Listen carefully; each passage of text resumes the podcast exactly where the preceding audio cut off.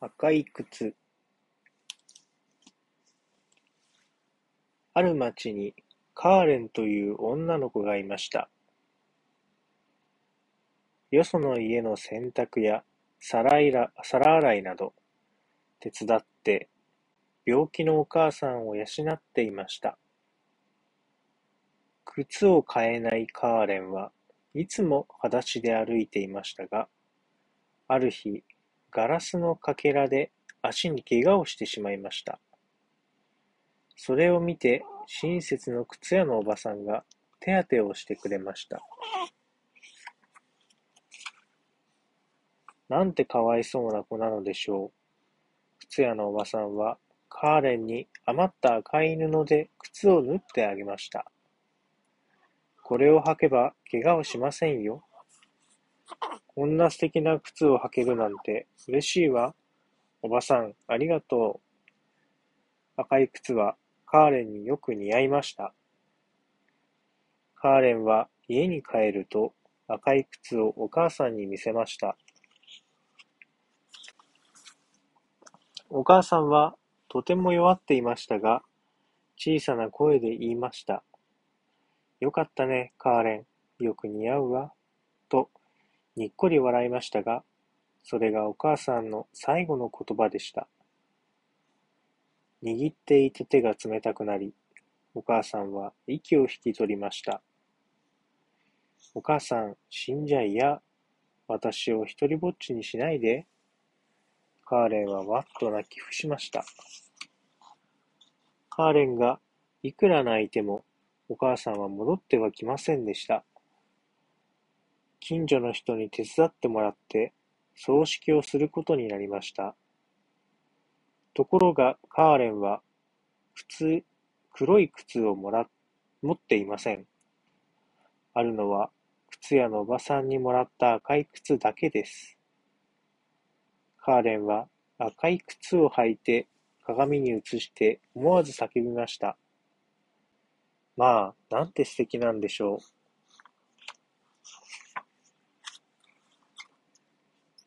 お葬式に赤い靴を履くのはいけないということはカーレンにもわかっていました。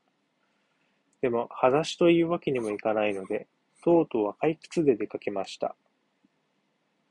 人々はカーレンに同情していましたが、赤い靴を見ると眉を潜めて言いました。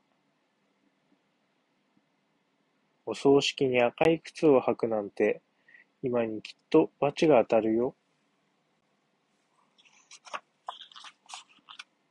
カーレンは知らんふりをして心の中でつぶやきました。これしかないのだから仕方ないわ。しかも私にとてもよく似合っているのよ。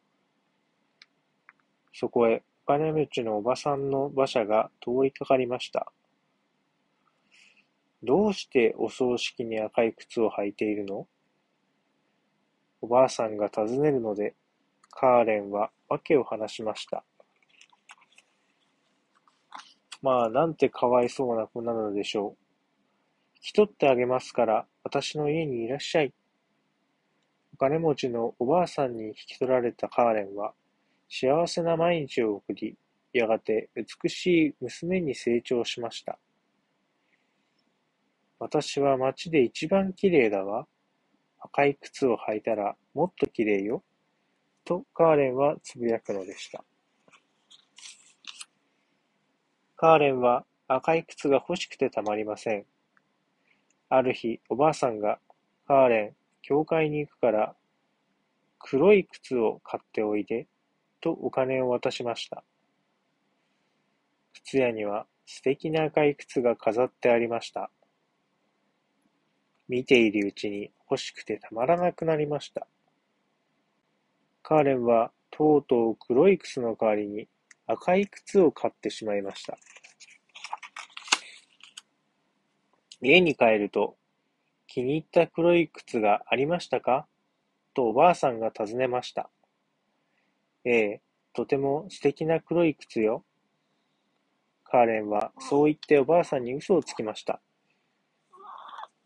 次の日、カーレンは目の悪いおばあさんを騙して赤い靴を履いて教会に行きました。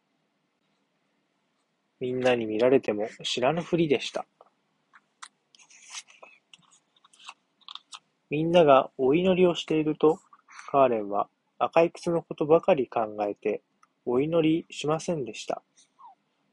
家に帰ると、近所の人がおばあさんにカーレンのしたことを教えました。おばあさんは驚いてカーレンを叱りました。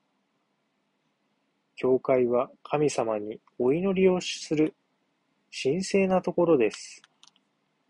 赤い靴を履くなんてとんでもないことです。ごめんなさい。教会へは二度と赤い靴を履いていかないわ。とカーレンは謝りました。ところが、次の日、次の日曜日、カーレンは約束を破って、また赤い靴を履いて教会に出かけました。入り口に座っていた兵隊がカーレンに注意しました。おばあさんを騙して赤い靴を履いて入ると神様に叱られるよ。カーレンは知らんふりをして教会に入っていきました。お祈りが始まってもカーレンの心の中は赤い靴のことでいっぱいでした。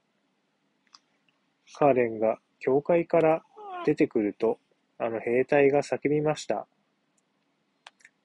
赤い靴よ、踊れや踊れ。すると赤い靴は一人でに勝手に踊り始めました。キャー、靴が勝手に動く。カーレンの赤い靴は馬車に乗ろうとしていたおばあさんを蹴飛ばしてしまいました。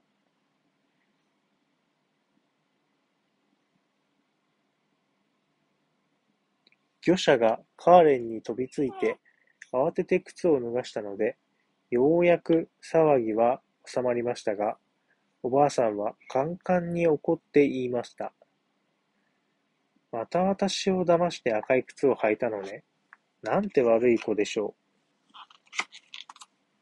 ある日、おばあさんが病気になって寝込んでしまいました。カーレンは毎日よく看病して言いました。ところが、そこへお城からダンスパーティーの招待状が届きました。カーレンは大喜びでした。毎日看病ばかりでうんざりしていたわ。早速出かけましょう。カーレンは病気のおばあさんをほったかほったらかしにして出かけていきました。美しいカーレンに王子様はダンスのお相手を申し込みました。カーレンはおばあさんのことはすっかり忘れて踊り続けました。ところが、カーレンが左へ思うと右へ、右へ思うと左へ、赤い靴が勝手に動き始めました。王子様の足を踏んだり蹴ったりして、とうとうカーレンは外へ飛び出してしまいました。カーレンの赤い靴は町や野原をどんどん踊り続けます。ねえ赤い靴、お願いだから踊るのをやめて、止まってちょうだい。カーレンの願いも虚しく、赤い靴は踊り続けるのでした。森の入り口に来ると、あの兵隊が怖い顔をして座っていて大声で怒鳴りました。赤い靴よ、踊れ。もっと踊れ。赤い靴はさらに激しく踊ります。ああ、苦しい。ねえ、赤い靴、お願いだから止まって。カーレンが泣いて頼んでも赤い靴は止まりません。それどころか、かえって激しく踊るのでした。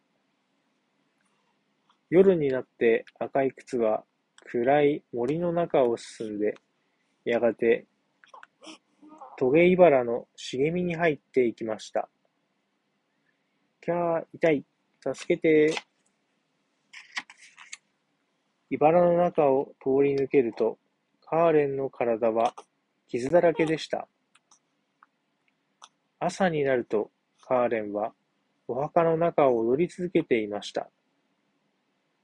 そこではカーレンを引き取って育ててくれたおばあさんの葬式が行われていました。はあ、おばあさん、お許しください。カーレンは看病しなかったことを泣きながら謝りました。カーレンはなおも踊りながら首切り役人の小屋へたどり着きました。カーレンは必死になって首切り役人に頼みます。その斧で私の足を切ってください。神様にお詫びしたいのです。カーレンが訳を話すと、首切り役人は大きな斧でカーレンの足を切りました。赤い靴は踊りながらどこかへ行ってしまいました。首切り役人はカーレンの義足と松葉杖を作ってくれました。おじさん、どうもありがとう。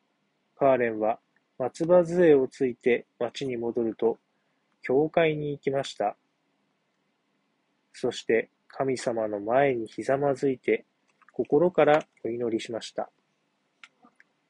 神様は、私は悪い子です。どうぞお許しください。罪の償いにどんなことでもいたします。カーレンは教会で働くことになりました。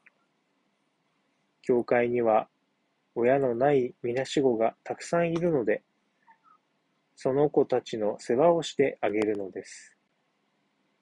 カーレンは子供たちからお母さんのように慕われました。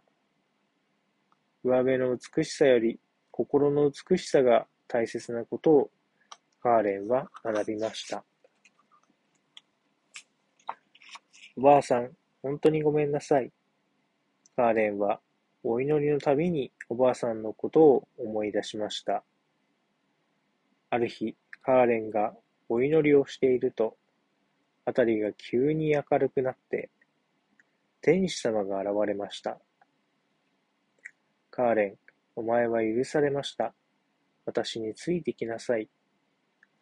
カーレンの魂は天使に導かれて天に昇っていきました。おしまい。